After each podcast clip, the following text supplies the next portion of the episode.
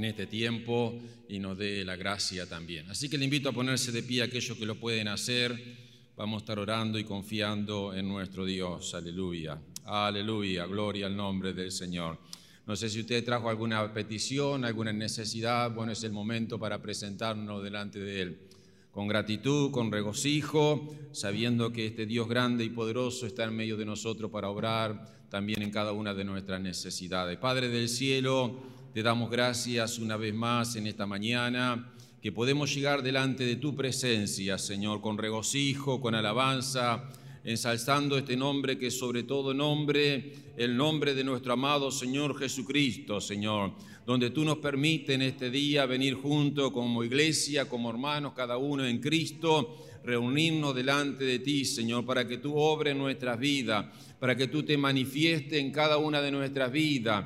Tú conoces la necesidad de cada uno de los que hemos venido, nuestras preguntas, nuestros interrogantes, nuestras necesidades, pero sabemos que en este día tú puedes hacer esa obra poderosa en cada uno de nosotros también, trayendo, Señor amado, lo que realmente estamos buscando y lo que estamos necesitando. Padre, gracias, Señor. Gracias que tú eres el mismo ayer y hoy por los siglos, Señor. Tu poder no ha cambiado, tú sigues sobrando en medio de cada uno de cada uno de nuestras vidas también. Padre, bendice la vida hermano José Luis, que tú le fortalezca y que realmente este tiempo de recuperación tú puedas poner tu mano de poder sobre su vida.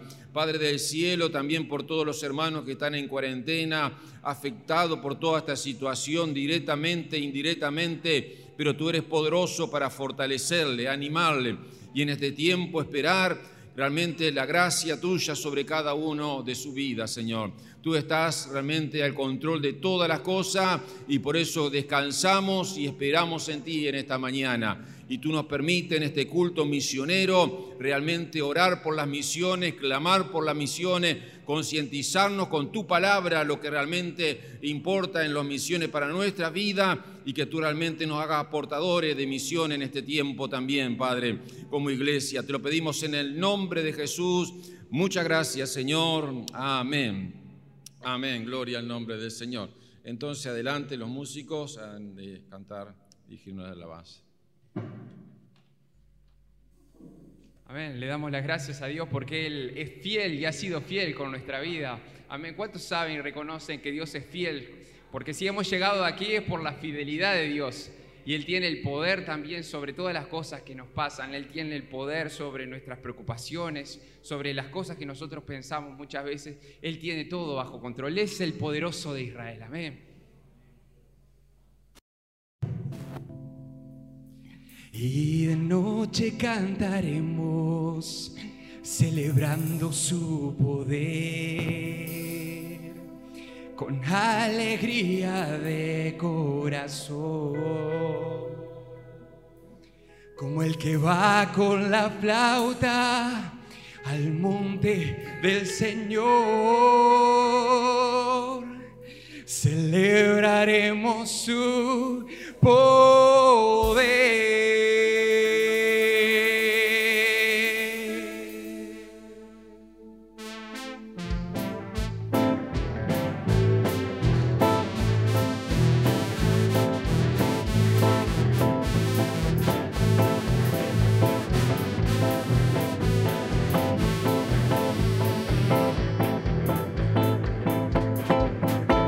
Es el poderoso de Israel, el poderoso de Israel.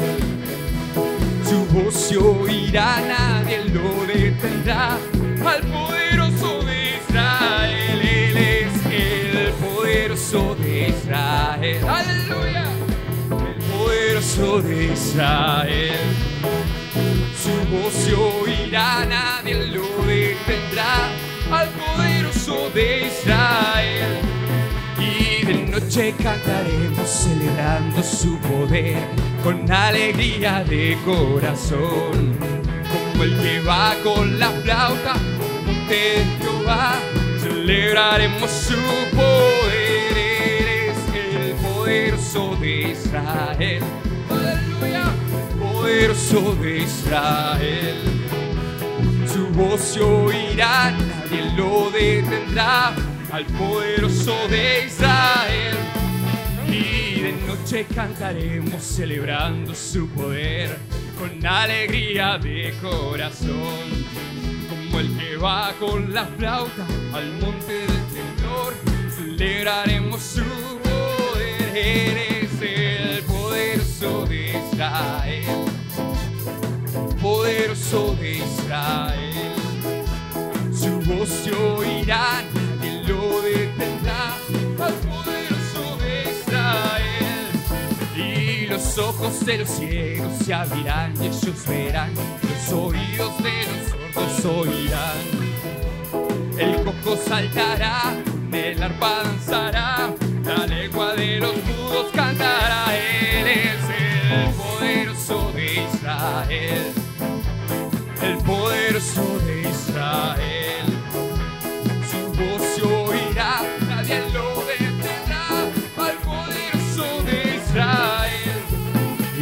Los ojos de los ciegos se abrirán y ellos verán, los oídos de los sordos oirán.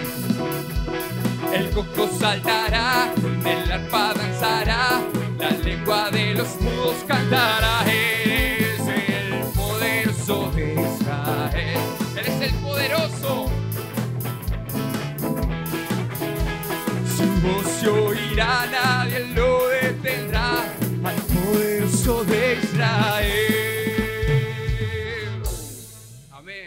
venido a adorar a un Dios poderoso. Desde temprano le buscamos a Dios porque sabemos que Él está pendiente de nuestro rego, de nuestra oración, de nuestra vida. Él está pendiente de lo que nos pasa. Él se preocupa por cada uno de nosotros y en esta mañana desde temprano hemos venido a adorarle. Señor, aquí estamos, aquí está nuestra vida. Amén.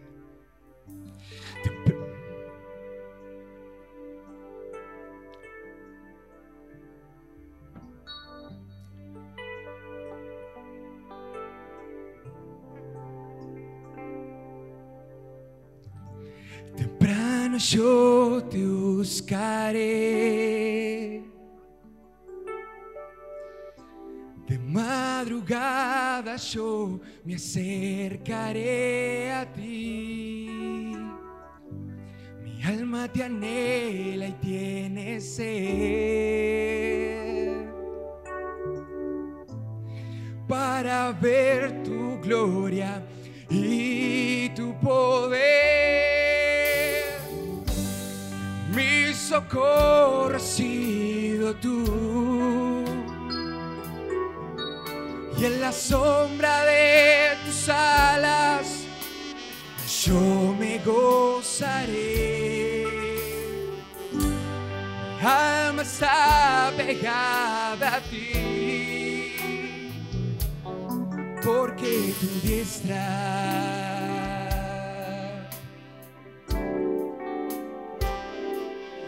me ha sostenido. Oh, tu diestra me ha sostenido.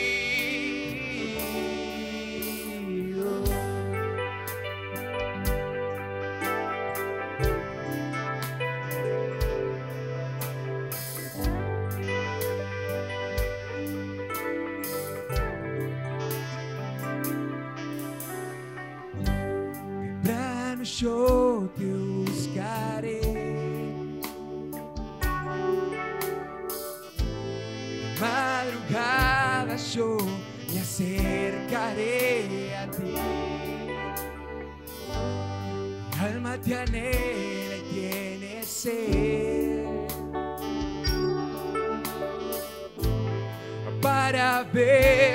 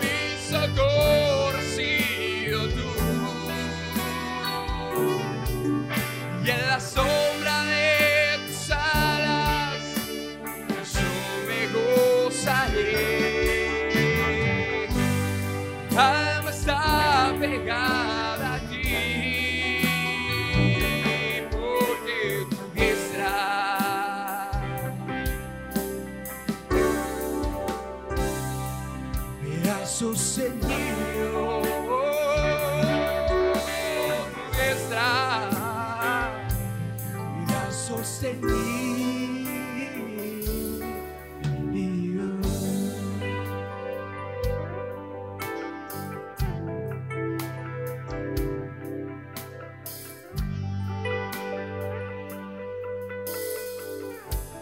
está buscando en esta mañana hombres de valor hombres que se levanten al llamado de Él.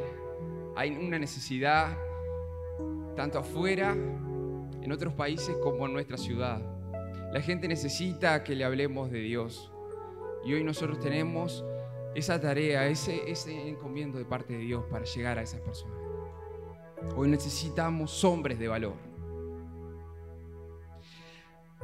¿Quién irá?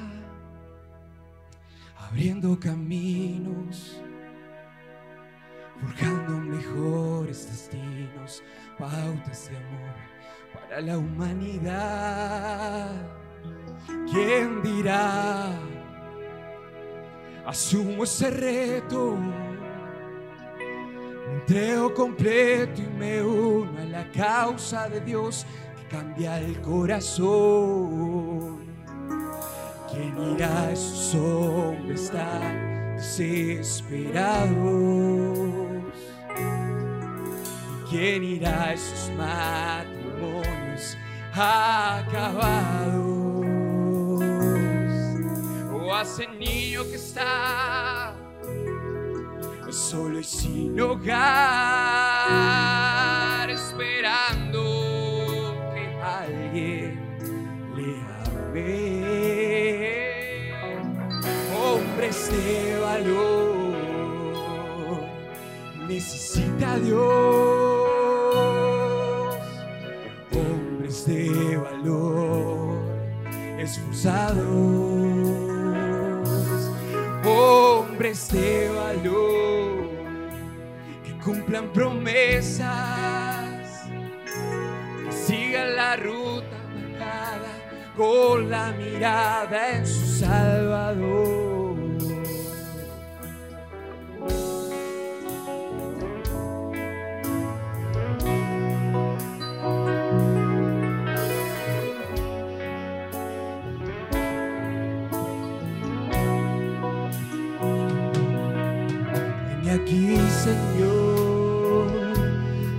Rindo mis derechos, me entrego dispuesto para la humanidad. Hoy aquí asumo ese reto, me entrego completo y me uno a la causa de Dios que cambia el corazón. Hombres de valor, necesita Dios. Hombres de valor, esforzados. Hombres de valor, que cumplan promesas, que sigan la ruta con la mirada en su Salvador.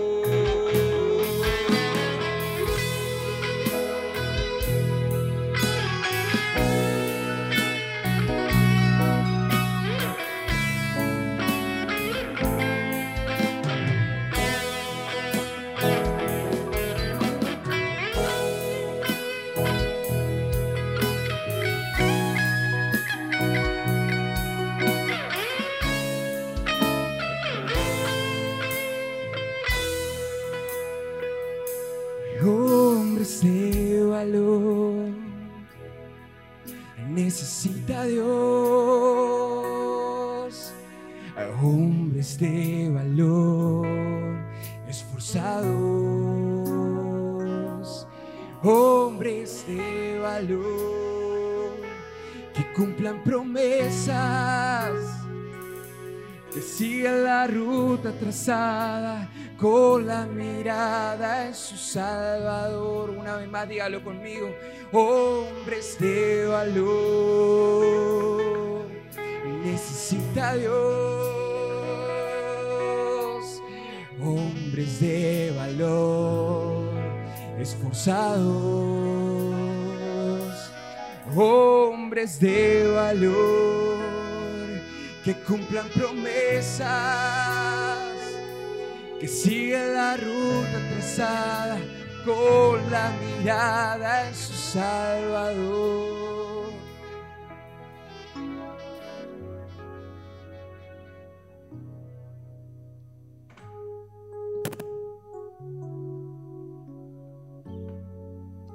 Sin duda en esta mañana Dios está llamando y Dios está buscando hombres de valor, hombres esforzados, hombres que cumplan promesa, hombres que puedan realmente alcanzar los propósitos que Dios tiene preparado para cada uno de nosotros. Qué gran invitación Dios te está haciendo en esta mañana.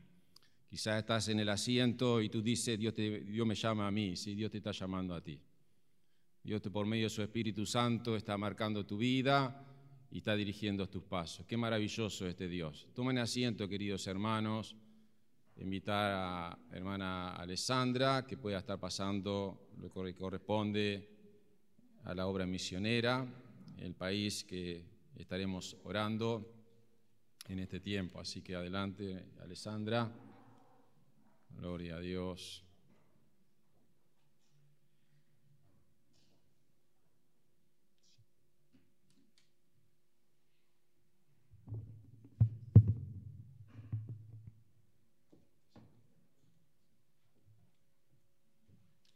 Bueno, buen día hermanos, que el Señor le bendiga en esta mañana. Eh, como dijo el pastor, es una reunión misionera. El país que se va a tratar es Rusia y que ahí los tenemos en los proyectores. Eh, Rusia está ubicado en el continente de Eurasia, eh, limita con países de, de Europa y Asia. su capital es Moscú, tiene una superficie de 17.098.200 kilómetros cuadrados y una población de 146 millones de habitantes. Bien, con respecto a la gastronomía de Rusia, ahí pusimos unos platos principales. Eh, está el chi, que es una sopa con col, que el col eh, sería un repollo, es el ingrediente principal de esta sopa. Después está el okroshka, que es una sopa que se toma fría. El kaya, que son varios tipos de cereales en un plato. El pelmini, que son bolas de masa hervida que eh, generalmente están rellenas de carne. El piroshi es una masa, una masa horneada que puede contener eh, relleno dulce o salado. Y el pan de centeno, que es un tipo de pan elaborado con, con harina de centeno. También hay celebraciones en Rusia. Eh, pusimos la Navidad, que la Navidad en Rusia se festeja el 7 de enero. La Pascua, que puede ocurrir en mayo o en abril, eso va a depender del calendario ortodoxo. Y entre los elementos tradicionales que tiene, el huevo, decorado por ellos mismos. El Día de la Victoria es el 9 de mayo y ese feriado es para recordar a los militares que participaron en la Segunda Guerra Mundial y ahí se hacen desfile y también los militares van desfilando por las calles.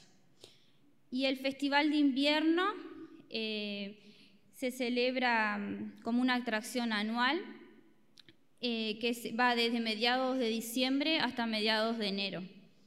Y allí eh, ponen, lo decoran mucho, hacen eventos exagerados, digamos, con culturas de hielo y demás. Bueno, tenemos la vestimenta está el rubasca, que es un elemento básico del vestuario tradicional ruso, eh, que se usa tanto en hombres como mujeres. Sería más o menos la, la camisa de ahora, pero más tradicional, digamos. El sarafán, que es la parte principal del vestuario femenino, que sería el vestido, que son decorados con bordados, porque ellos se caracterizan también por hacer lindos bordados, las mujeres. Eh, y el kokoshnik, que es la decoración para la cabeza y el cabello, y el yuba, que son grandes abrigos de piel. Después pusimos deportes, eh, está el hockey sobre hielo, el baloncesto, el patín sobre hielo y el fútbol. Bueno, con respecto a la religión, la mayor parte son cristianos ortodoxos, está ahí en, primero, en la primera línea. Después el Islam, el budismo y el judaísmo. Bien, en Rusia eh, hay persecución a la iglesia cristiana evangélica. Eh, los cristianos en Rusia son eh, perseguidos mayormente en las zonas que hay mayor parte de musulmanes. Son perseguidos por eso. La familia, los amigos, la comunidad en general son, son los que atacan a los, a los cristianos evangélicos. Así sean amigos y más a los que se han convertido desde el Islam al cristianismo eh, son muy perseguidos ahí en ese lugar. Y otra fuente de presión sobre los cristianos viene de las autoridades estatales, principalmente porque le ponen muchas restricciones en las normativas, muchas leyes para ellos. Eh, bueno, eh, la persecución afecta a los cristianos en el sentido de que muchos rusos, debido a este conflicto con la iglesia, se han ido han emigrado. Entonces las iglesias se ven con menos números de miembros. Eh, también eh, las iglesias que no están registradas oficialmente cuando van a hacer alguna actividad evangelística son sometidos a interrogatorios por parte de, las autoridades y a controles. Em, bueno, y, esto, y que la mayor parte de los cristianos que se han convertido del Islam eh, son muy eh, perseguidos por los, familiares y la comunidad en general y algunas veces, muchas veces, eh, ellos tienen que ocultar su fe por miedo de ser encarcelados o atacados por, la comunidad. Y hay motivos de oración por Rusia a causa de este problema, ¿verdad? para que Dios pueda fortalecer a los cristianos en ese lugar que sufren estos ataques y a su familia que está allí también. Y que ellos puedan tener ese mm, fervor para poder compartir, ¿verdad? Porque ahí no es como acá que le podemos compartir libremente a un compañero, ahí con decir que son cristianos y evangélicos, eh, los pueden atacar, incluso hasta matar. Y también otro problema que hay en Rusia es el consumo del alcohol. Eh, es un país que se caracteriza porque la población consume mucho alcohol. Y ese es otro motivo. Está. Gracias.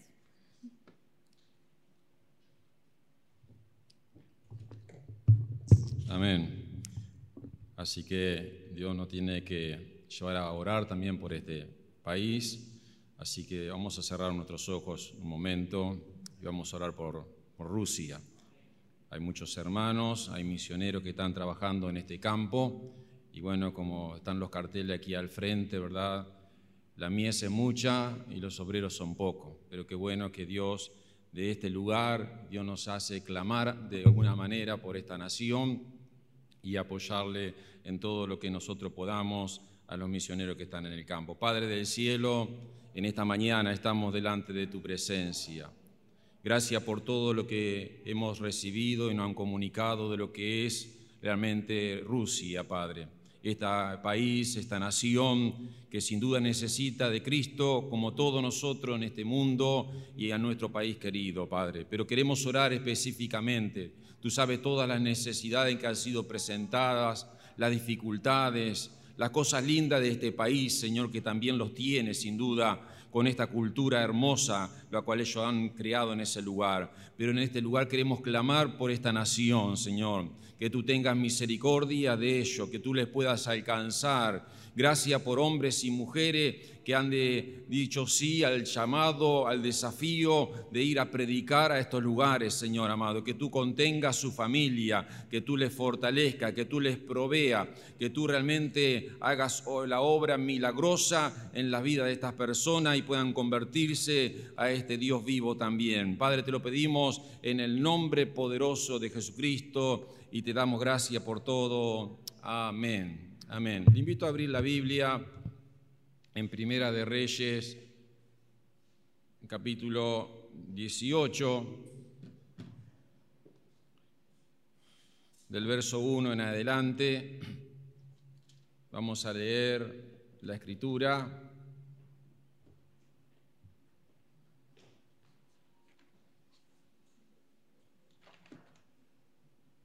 Y dice así la Biblia.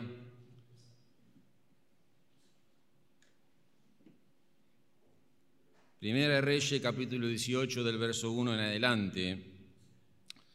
Pasado mucho día vino palabra de Jehová a Elías en el tercer año, diciendo, Ve, muéstrate a Acab, y yo haré llover sobre la faz de la tierra. Fue pues Elías a mostrarse a Acab, y el hambre era grande en Samaria, y Acab llevaba, llamó a Abdías, su mayordomo. Abdías era una gran manera temeroso de Jehová, porque cuando Jezabel destruía a los profetas de Jehová, Abdías tomó a cien profetas y los escondió de cincuenta en cincuenta en cuevas, y los sustentó con pan y agua. Dijo pues a Abdías, ve por el país a toda la fuente de aguas y a todos los arroyos, a ver si acaso hallaremos hierba con que conservemos la vida de los caballos y a las mulas, para que no nos quedemos sin bestia. Y, dieron, y dividieron entre sí el país para recorrerlo. Acá fue por un camino y Abdías fue separadamente por otro. Y yendo a día por el camino se encontró con Elías y cuando lo reconoció se postró sobre su rostro y dijo, ¿no eres tú mi señor Elías? Y él respondió, yo soy. Ve y di a tu amo, aquí está Elías. Pero él dijo, ¿en qué he pecado para que entregues a tu siervo en mano de Acab para que me mate? Vive Jehová tu Dios, que no ha habido nación ni reino a donde mi Señor no haya enviado a buscarte y todos han respondido, no está aquí. Y a reinos y a naciones él ha hecho jurar que no te ha hallado. Y ahora tú dices, ve, di a tu amo, aquí está Elías. Acontecerá que cuando que yo me haya ido, el Espíritu de Jehová te llevará donde yo no sepa, y al venir yo y darle las nuevas acá, él no hallarte a él, me matará, y su reino, y tu reino teme a Jehová desde su juventud. ¿No ha sido, has dicho, mi Señor, lo que hice? Cuando Jezabel mataba a los profetas de Jehová, que escondía a cien varones de los profetas de Jehová de cincuenta en cincuenta en cuevas y lo mantuve con pan y agua. Y ahora dices tú, ve a tu amo, he aquí está Elías para que él me mate. Y le dijo Elías, vive Jehová de los ejércitos, en cuya presencia estoy, que hoy me mostraré a él. Entonces Adía fue a encontrarse con Acab, y le dio el aviso, y acá vino a encontrarse con Elías. Cuando acá vio a Elías, le dijo, ¿eres tú el que turba a Israel? Y él respondió, yo no le he turbado a Israel, sino tú y la casa de tu padre, dejando los mandamientos de Jehová y siguiendo a los Baales.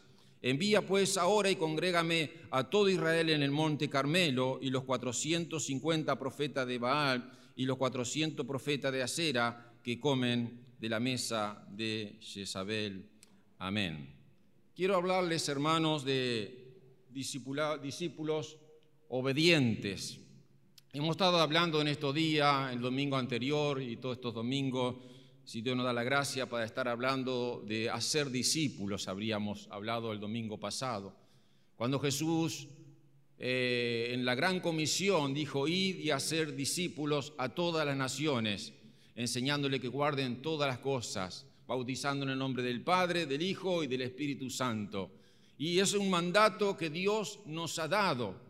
Y en esa formación de discípulos, los discípulos que tenemos que seguir a Cristo, tenemos que aprender a ser obediente. Y hay algunas características del discípulo obediente que queremos ver en este pasaje. Un discípulo de Cristo es un aprendiz, lo que habíamos hablado la vez pasada. Es alguien que es enseñado y es un experto en lo que es enseñado. Es alguien que tiene que ser dócil. Es alguien que tiene que captar lo que su maestro le está enseñando. Y cuando hablamos de obediencia, usted sabe bien lo que significa obediencia. Es la acción de acatar la voluntad de la persona que manda, de, que establece una norma o de lo que ordena una ley. O sea, la obediencia es acatar una orden. Y Dios está llamando a hombres y mujeres en este tiempo, sabiendo, hermano, la gran necesidad que hay en este mundo. Dios necesita de usted, necesita de mí, para que el mundo pueda conocer de Jesucristo. Y aquí hay tres o cuatro personas importantes en este pasaje. Primero podemos ver la vida de Elías, un profeta de Dios, un hombre usado por Dios que empezaría su vida en el capítulo 17. En el capítulo 17, él trajo una palabra al rey Acab.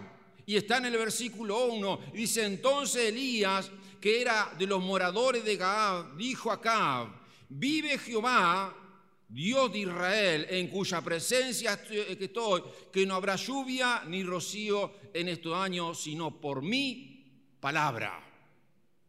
Había una orden de parte de Dios.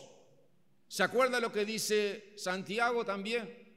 Que Elías, sujeto a nuestra pasión, dice que oró fervientemente a Jehová y separó el agua.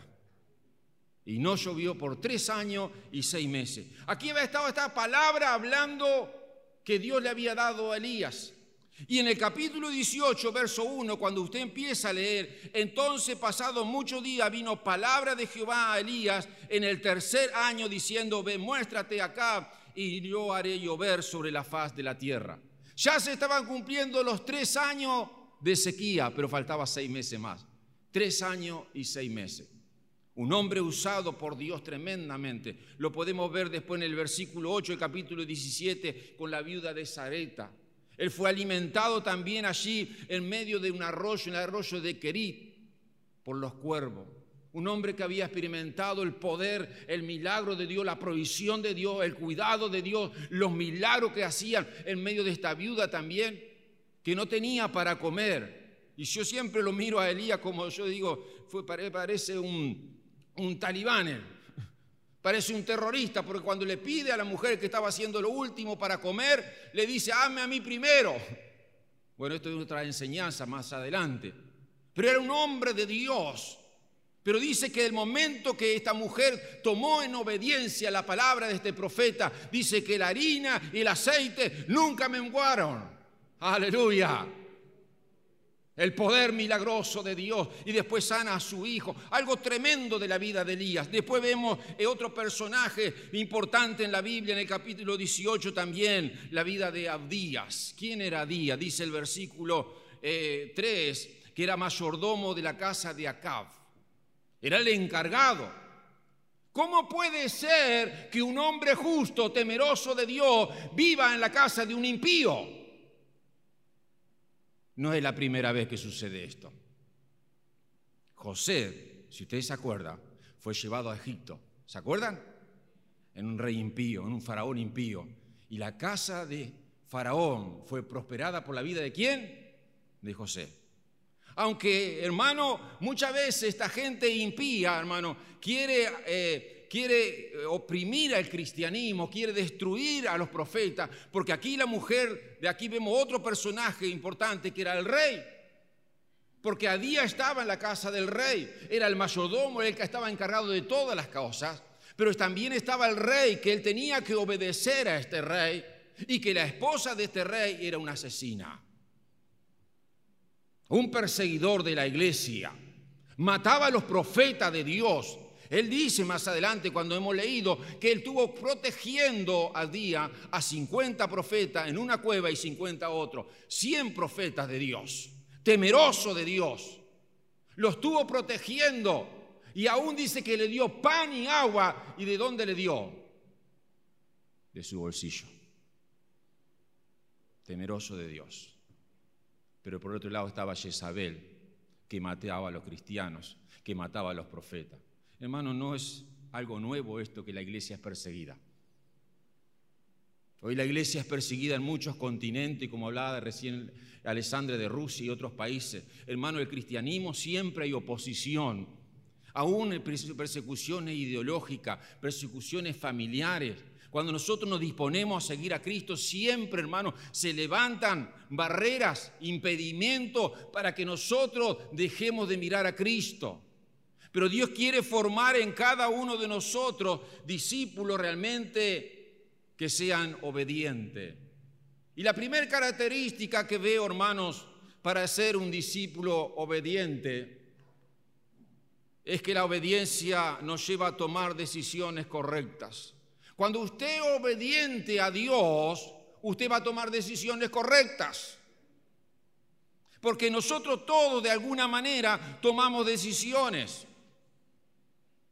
Podemos tener algún trabajo, podemos elegir, hermano, quizás algún estudio, los muchachos, qué es lo que vamos a seguir.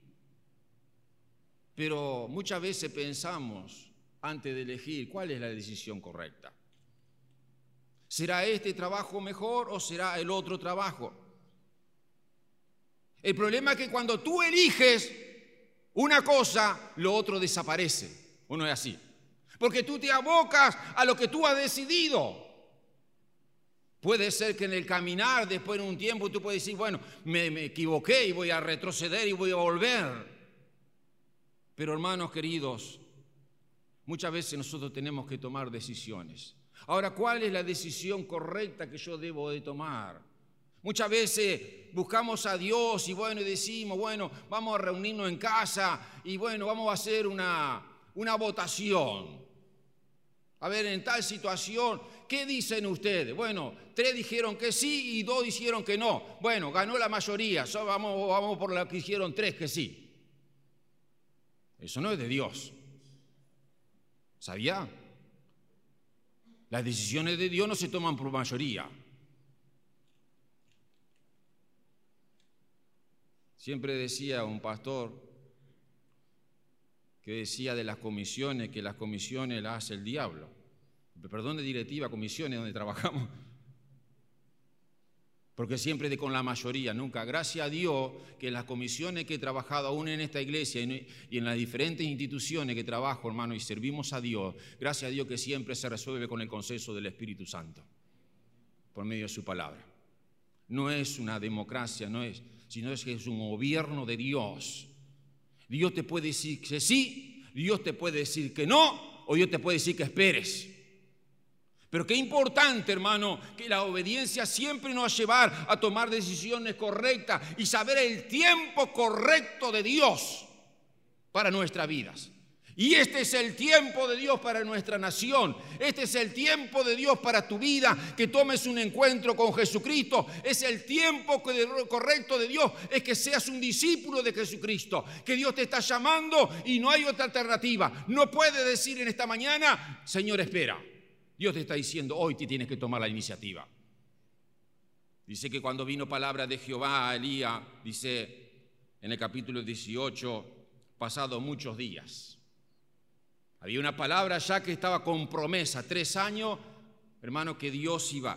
Sabía Elías, por la palabra que le dijo en el capítulo 17, verso 1, que tarde o temprano se iba a enfrentar nuevamente a Cap.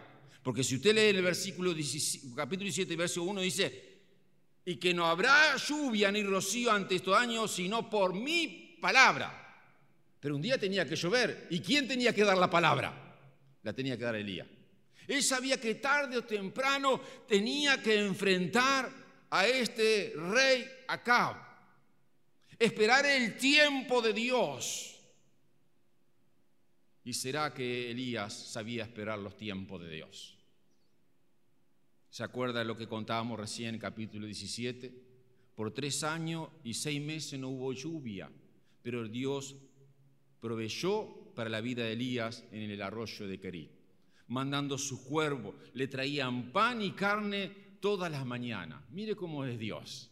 Y eso nos recuerda, hermanos, allí en San Mateo, que no debemos afligirnos por lo que comer, lo de beber, sino que Dios sabe todas las cosas que nosotros necesitamos.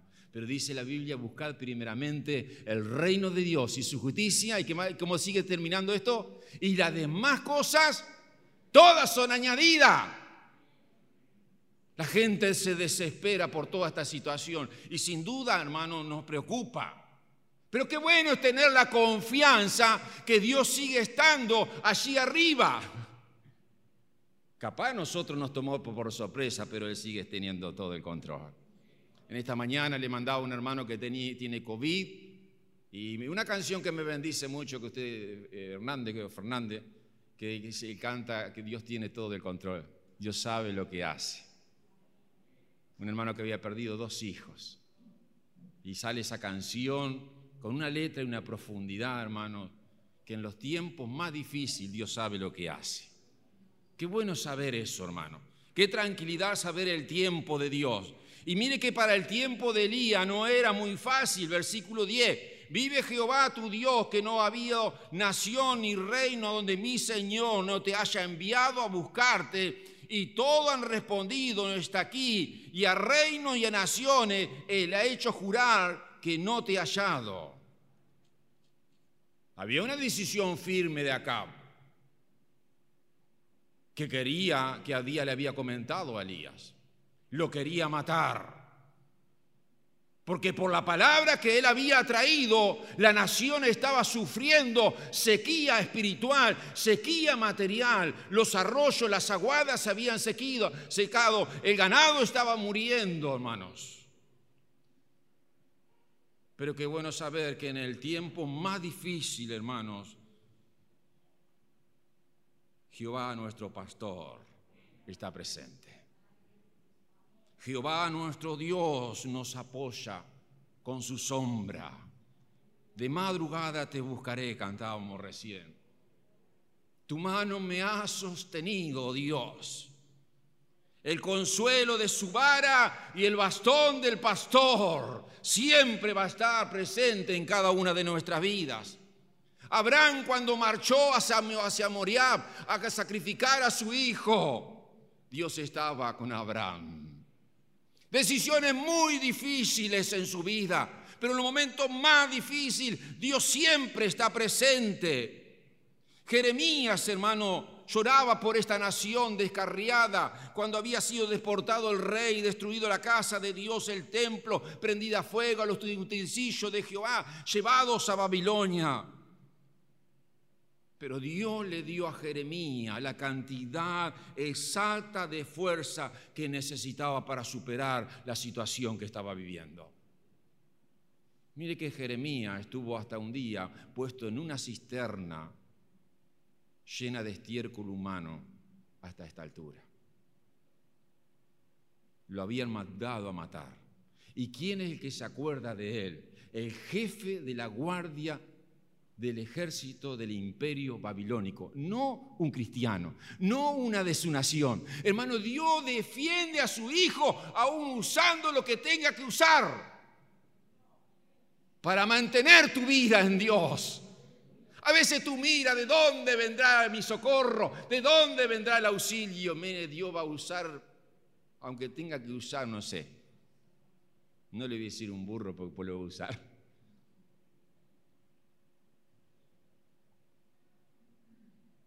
hasta este capítulo, la vida de Elías había sido un ministerio oculto. Pero del capítulo 18 empezaba un ministerio diferente, un ministerio que se iba a hacer presente y público delante de todo el rey Bernardo y delante de todos los profetas, que más adelante usted puede seguir leyendo lo que sucede en el monte de Carmelo. Pero hasta que este capítulo, el ministerio de Elías eran tres años de sequía espiritual en Israel, tres años de hambruna, tres años de necesidades físicas.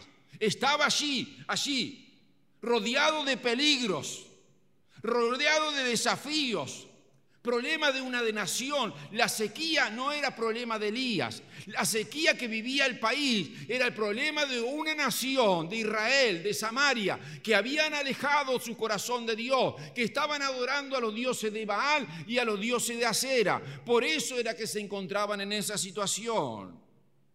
Y Elías estaba catalogado, si usted hemos leído en el capítulo 18, versículos 5, 6, como un forajido alguien que lo querían matar, era un perturbador de Israel. A toda costa el rey de Acab, hermano, quería hacerlo desaparecer. Pero a pesar de todas estas cosas que vivía Elías, Elías sabía que era el tiempo de Dios. Qué importante, hermano, que en la obediencia nos lleva a tomar decisiones correctas, saber el tiempo de Dios. Aunque la tierra tiemble, saber que este es mi tiempo. A veces que cuando estamos en los problemas, los momentos difíciles, queremos como volar, queremos salir. Pero ¿qué Dios quiere enseñarnos en ese momento? Porque en ese momento el nombre de Dios se va a glorificar. En este tiempo Dios se sigue glorificando. Y Elías no quiso huir bajo ninguna condición. Hermano, si será importante en la obediencia tomar decisiones correctas. Que el lugar que lo estaba mandando servir Dios, hermano, no era el más ideal. Porque, hermano, dígame la verdad, ¿cómo estaba Elías antes del capítulo 18? ¿Cómo estaba? En el arroyo, suponiendo que no estaba en el arroyo, pero tenía, ya el capítulo 17 había pasado eh, eh, años de confort. Todo pasaba en necesidad, porque así es, hermano. A veces, muchas veces, hermano, la iglesia de Dios es protegida por Dios. Todo el mundo pasa necesidad, pero los hijos de Dios Dios les guarda. Elías estaba en el arroyo seco, venían los cuervos todos los días, pan y agua, toda la provisión. Después, más adelante, se fue a la casa de qué? No, se fue a la casa del rey, porque en la casa del rey había todo. No, fue a la casa de una viuda. A una casa de una viuda que no tenía ni para comer, ni para él, ni para su hijo, que estaba usando lo último. Y Dios le proveyó hasta el capítulo 18, tres años le proveyó a Elías en la casa de la viuda la provisión de Dios. ¿Se da cuenta, hermano? Que Dios usa lo imposible usa lo necio, lo que no sirve para glorificar su nombre. Hermano, él, estaba en un confort. Mientras todo pasaba en esos tres años desesperado, Elías tenía pan, tenía agua, tenía la viuda que aceite y, harina no se le cesaba. Y él no se quería ir de la casa de la viuda. Y ahí cuando usted va a la casa de la abuela, a la casa de la tía, y le dan comida, y usted está contento con la casa de la tía. Ah, bueno, ahora tenés que irte a la casa de tu madre. Los hijos dicen, ¿cómo? Yo me acuerdo siempre cuando íbamos allá a campaña, allá afuera con la casa de la abuela. Decía la abuela, bueno, ahora tu padre me dijo hasta tal fecha, y tu padre me dijo así, y, y usted sabe cómo es tu papá. El día que dice, ay, nosotros no queríamos volver a casa. La abuela nos trataba tan bien. Claro, papá nos iba a trabajar, laburar. ¿No? Dijo, ahí no confusión allá con de nuevo para casa. Y abuela, y le oh, llorábamos a la abuela, y la queríamos convencer, que esto, nosotros cazábamos pájaros y eso, y le damos abuela y te ayudamos. No, tal fecha para casa. Boom, allá no embarcado. Y ahora, hermano, Elías, ve y predica. Ve y sal, muéstrate acá, pero Señor, ¿cómo me voy a mostrar acá? Estoy re cómodo acá. ¿Cómo voy a salir de aquí? Estoy pancho de la vida. Eso es todo una, algo, eh, expresión Oscar. No dice eso la Biblia. Pero esto estoy diciendo para que usted entienda, hermano, cuando Dios nos llama. ¿Qué dice Elías? Pasado mucho día vino palabra de Jehová a Elías en el tercer año diciendo, ven muéstrate acá y yo haré lloverse la faz de la tierra. Usted lee capítulo 17, verso 1, aquí se está cumpliendo la palabra que tarde o temprano tenía que enfrentar a Acab. Él sabía quién era Acab, Elías. No era de lo más fácil de enfrentar, pero él sabía bien, hermanos, hermanos, que tenía que llegar ese momento. Y hermanos queridos, lo interesante de todo esto, hermano, que Acab no está preocupado por darle comida a su pueblo. Usted va a leer en el versículo 3, 4 y 5 que hemos leído, que cuenta día cómo había protegido a, los profetas. Y en el versículo 5 dice, dijo pues acaba Elías, ve por el país a toda la fuente de agua y a todos los arroyos, a ver si acaso hallaremos hierba con que conservemos la vida de qué? De los caballos. Esto me hace ver, hermano, la diferencia de la visión que tiene la iglesia y la, visión que tiene este mundo y los reyes de este mundo. No ha cambiado en los siglos. El mundo tiene esta visión de que lo que tiene el rey Acab, preocuparse primero por el poderío y por lo que la gente le dirán, por la grandeza. Mire, no se preocupó ni por su pueblo ni por el ganado, se preocupó por qué?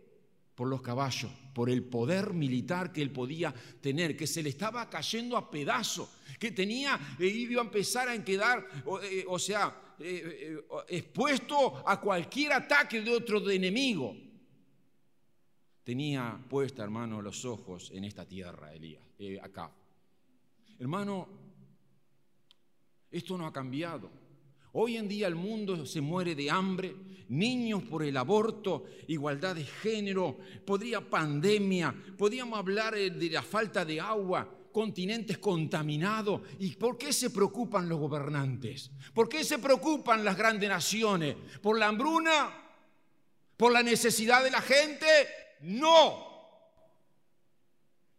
Sigue estando el pensamiento de Acab siempre pensando lo que puedo lograr para mi poder, para mi poder político, para mi poder de fama, pero siempre se olvidan del prójimo. Porque si el mundo atendiera a la vida del prójimo, hermano, tendría un mundo totalmente diferente. No ha cambiado esto, hermanos. Mire lo que dice Proverbio. No importa lo duro que golpees a un tonto, no puedes acabar con su tontería. Y Acab era un rey tonto, necio. Hoy el mundo está necio, preocupado en lo que ellos pueden perder, pero no mirando la necesidad de gente, no mirando la necesidad del mundo. Jezabel, su esposa, también allí más adelante cuenta de todo lo que ella quería lograr, hermanos, en cuanto a los profetas de Dios. O sea que, hermanos, el lugar que Dios estaba enviando a Elías no era el lugar más agradable. Estaba arriesgando su vida, porque presentarse acá era podía ser la muerte, porque Jezabel ya estaba matando a los profetas. Usted escucha ahí en el versículo 4 que hemos leído, por cuando Jezabel destruía a los profetas de Jehová, a día tomó a 100 profetas y los guardó sobre una cueva y, lo, y hermano, los mantuvo de su bolsillo. Qué bueno eso, hermano. Eso no habla de misiones también. Qué bueno mantener los misioneros de nuestro bolsillo, hermano ¿Para qué? Para que ellos sigan predicando el Evangelio. Porque cuanto más misioneros podamos conservar y mantener, hermano, el nombre de Jesucristo, va a poder ser alcanzado a muchos lugares. En este tiempo, hermano, muchas veces escuchamos decir tanta gente que dice, bueno, yo no puedo servir a Dios, no puedo hacer esto por las circunstancias que pongo a veces pone condiciones para servir a Dios, porque esto, hermano, y porque aquello. He escuchado, mire, de todo tipo. Mire, hermano, lo que realmente hay en la gente es excusa. Excusa que no tienen, hermano, delante de Dios, no tienen ninguna validez.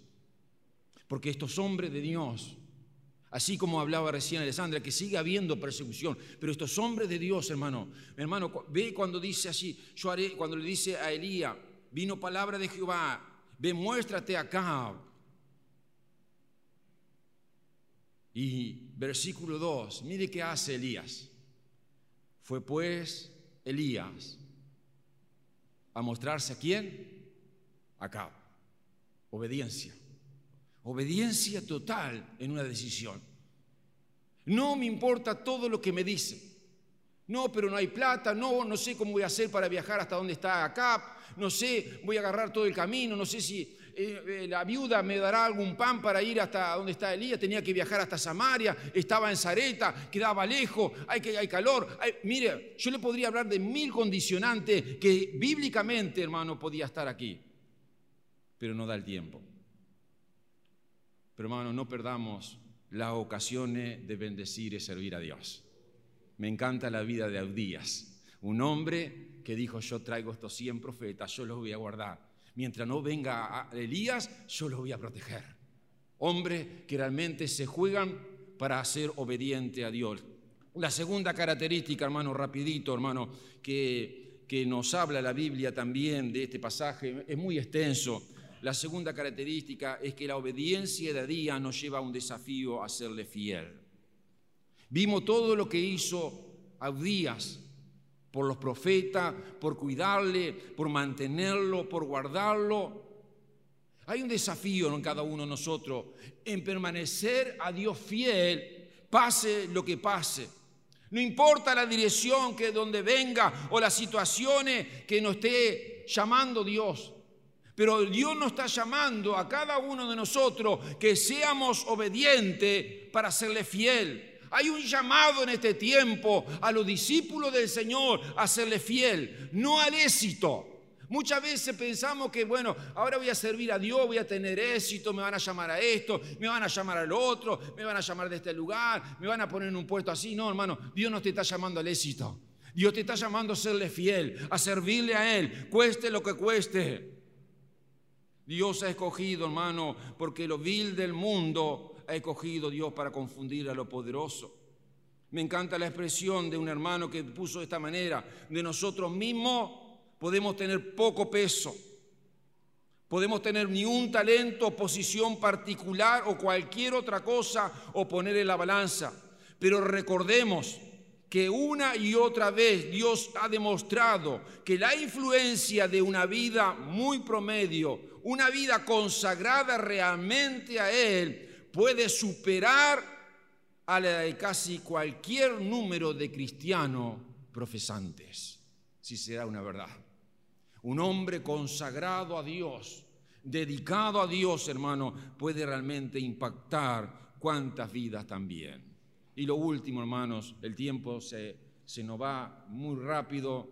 Y la última característica, hermano, y quiero decirte, hermano, que los hombres obedientes son guiados por su espíritu.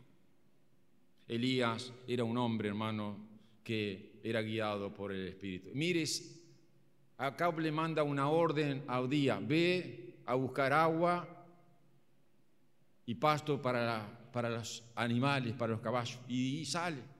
Y dice que por allá se encuentra con Elías. ¿Usted cree que es casualidad? Es la soberanía de Dios. Aleluya. Dios tiene todo su control. No hay casualidades, por eso le quiero decir que Dios sigue teniendo el control, como lo tuvo antes, lo sigue teniendo en este tiempo. Eh, y, lo maravilloso de esto, es tremenda la escritura, hermano. Lo maravilloso de esto que a día reconoce que el Espíritu de Dios lo puede llevar a Elías por cualquier lado. Que cuando le encuentra, dice que se postra a él, que reconoce que en él, que en Elías era un profeta guiado por el poder del Espíritu de Dios. Hasta el punto, hermano, que Elías tiene que reenfocarlo a Díaz porque le había entrado el temor. Porque él dice, si voy a decirle que encontré acá y tú, el rey acá te busca por todos los reinos, me va a matar a mí. A días estaba experimentando, hermano, el temor a los hombres. Un hombre que había defendido profeta, en ese momento le había entrado el temor. Y mire, me encanta Elías cómo lo reenfoca en el Espíritu de Dios. Y mire el versículo 15, y estamos terminando, y Elías le dijo, vive Jehová de los ejércitos en cuya presencia estoy, que hoy me mostraré a Jehová. Como diciéndole, mirá a Elías, al Dios que servimos, Dios está presente en este momento. No tengas temor, reenfócate en lo que Dios te ha llamado. Y yo me mostraré acá, porque Dios va a hacer lo que Él prometió. Hermano, un hombre poderoso en el poder del Espíritu de Dios. Hermano, en este tiempo Dios quiere que le obedezcamos a Él. Dios nos está llamando a obedecerle. Dios no nos está llamando a cuestionarle a Él. Lo que Dios te está diciendo que tú le creas a Dios. En ese tiempo Israel tenía la confianza en los ídolos, su rey tenía la confianza, pero la Biblia nos manda, amarás al Señor tu Dios con todo tu corazón. Y hay una orden de Dios que venimos hablando del domingo pasado. Por tanto, id y haced discípulos.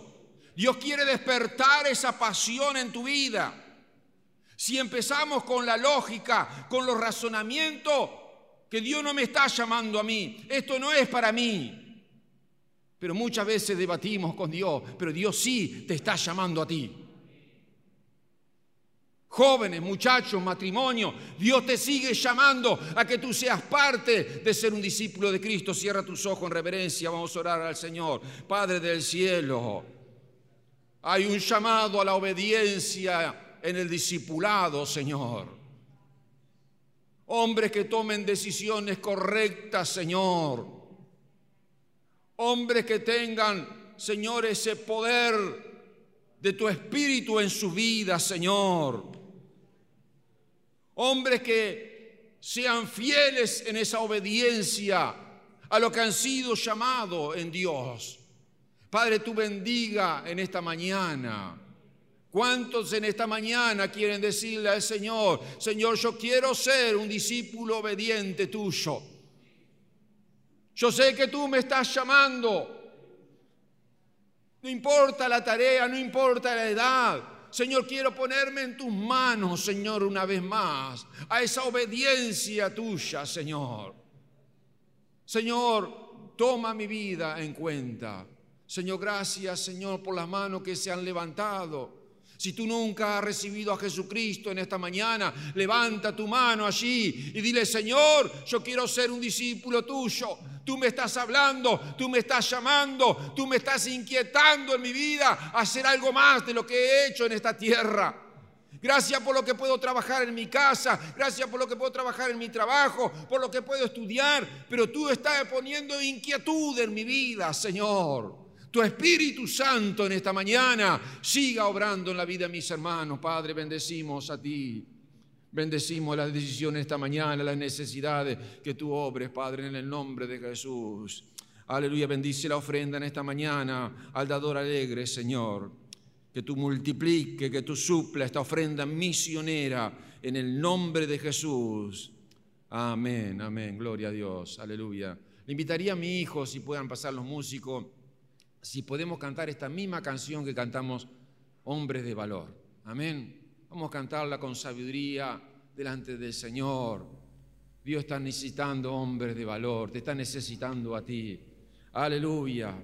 Que empiece a, pisar lugares quizás que nunca has pisado. Los desafíos que Dios te llama son a esos lugares. Quizás tú nunca te dijiste, dijiste al Señor, Aquí está mi vida para servirte. No te has animado a servir. Bueno, empieza a pisar caminos que nunca has pisado. Empieza a involucrarte en Dios. Y Dios de a poco va a ir formando tu carácter, tu vida en Dios. Vamos a seguir hablando del discipulado. No sé cuánto tiempo me va a llevar, pero vamos a seguir hablando de lo que es el discipulado de Cristo. Así que que Dios nos inspire esto. Abriendo caminos forjando mejores destinos, pautas de amor para la humanidad. ¿Quién dirá?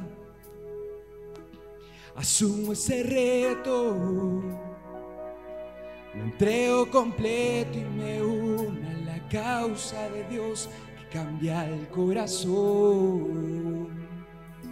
¿Quién irá? Esos hombres tan desesperados. ¿Y quién irá a esos matrimonios acabados?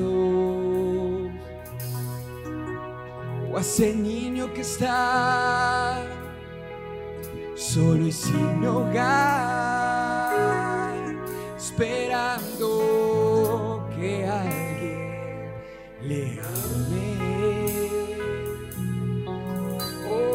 de valor. Necesita Dios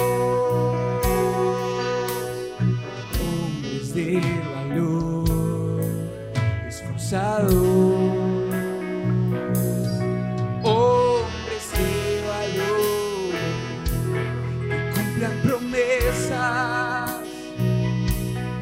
Sigan la ruta trazada con la mirada en su Salvador.